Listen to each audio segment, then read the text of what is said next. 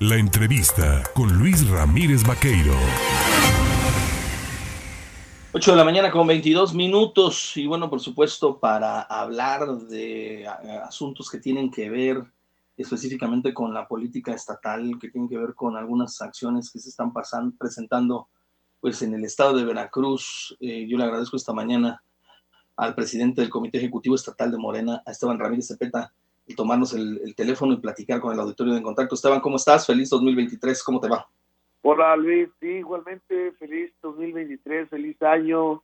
Pues mira, estamos aquí bien contentos, alegres, este, pues vamos avanzando muy bien en nuestro partido, vamos unidos y organizados como siempre lo he expresado y pues apoyando como hermanos que somos, ¿no? A otros compañeros que también de otros estados para que puedan también ellos poder lograr la cuarta transformación en cada una de sus entidades.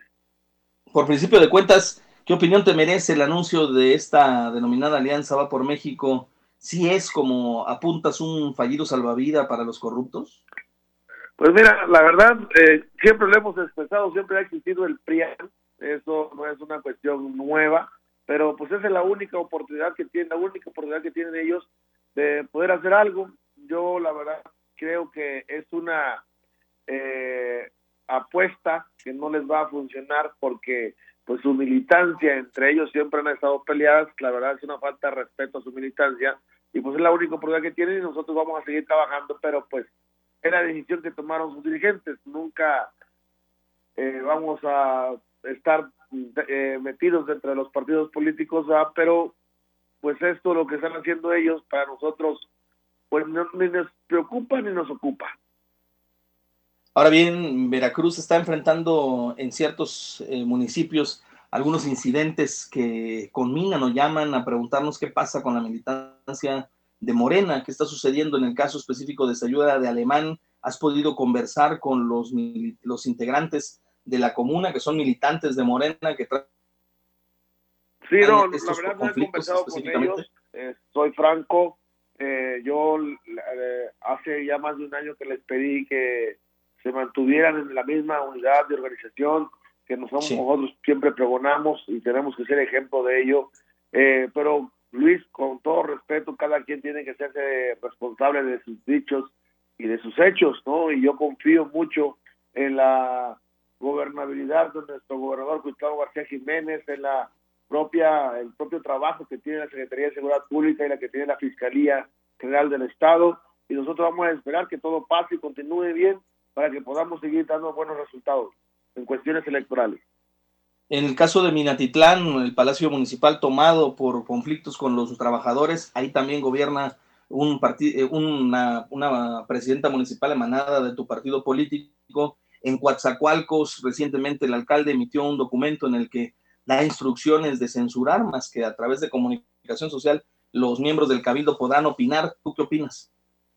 No, mira, la libertad de expresión tiene que, seguir siempre. Nosotros vamos a, respetar la opinión de cada uno de los compañeros y no olvidemos, pues, que somos el, partido a vencer, ¿no? El movimiento a vencer y eso, pues, claramente que va a ser utilizado por todos los adversarios políticos. Entonces, nosotros tenemos que ser conscientes de eso y vamos a seguir trabajando.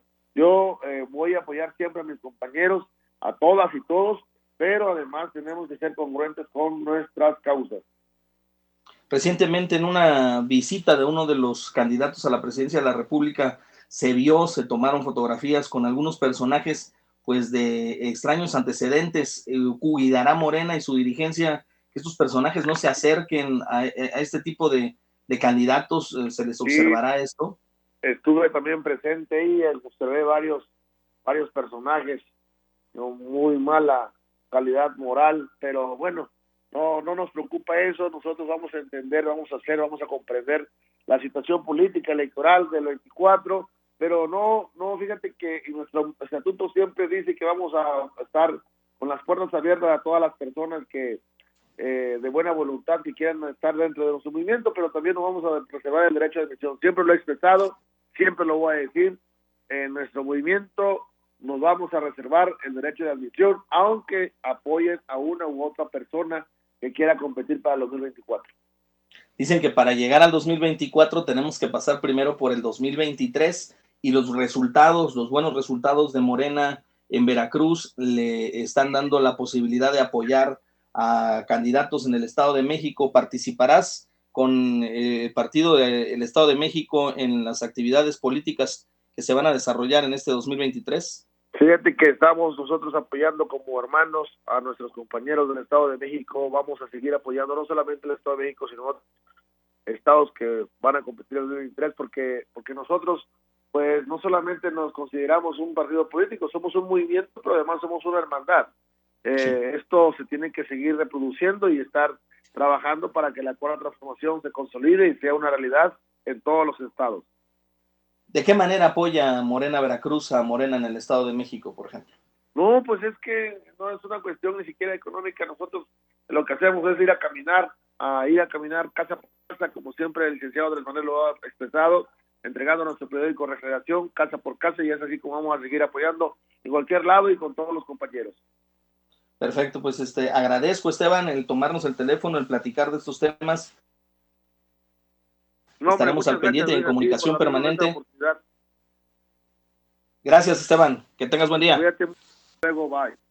Gracias, es Esteban Ramírez Cepeta, el dirigente estatal de Movimiento de Regeneración Nacional en Veracruz.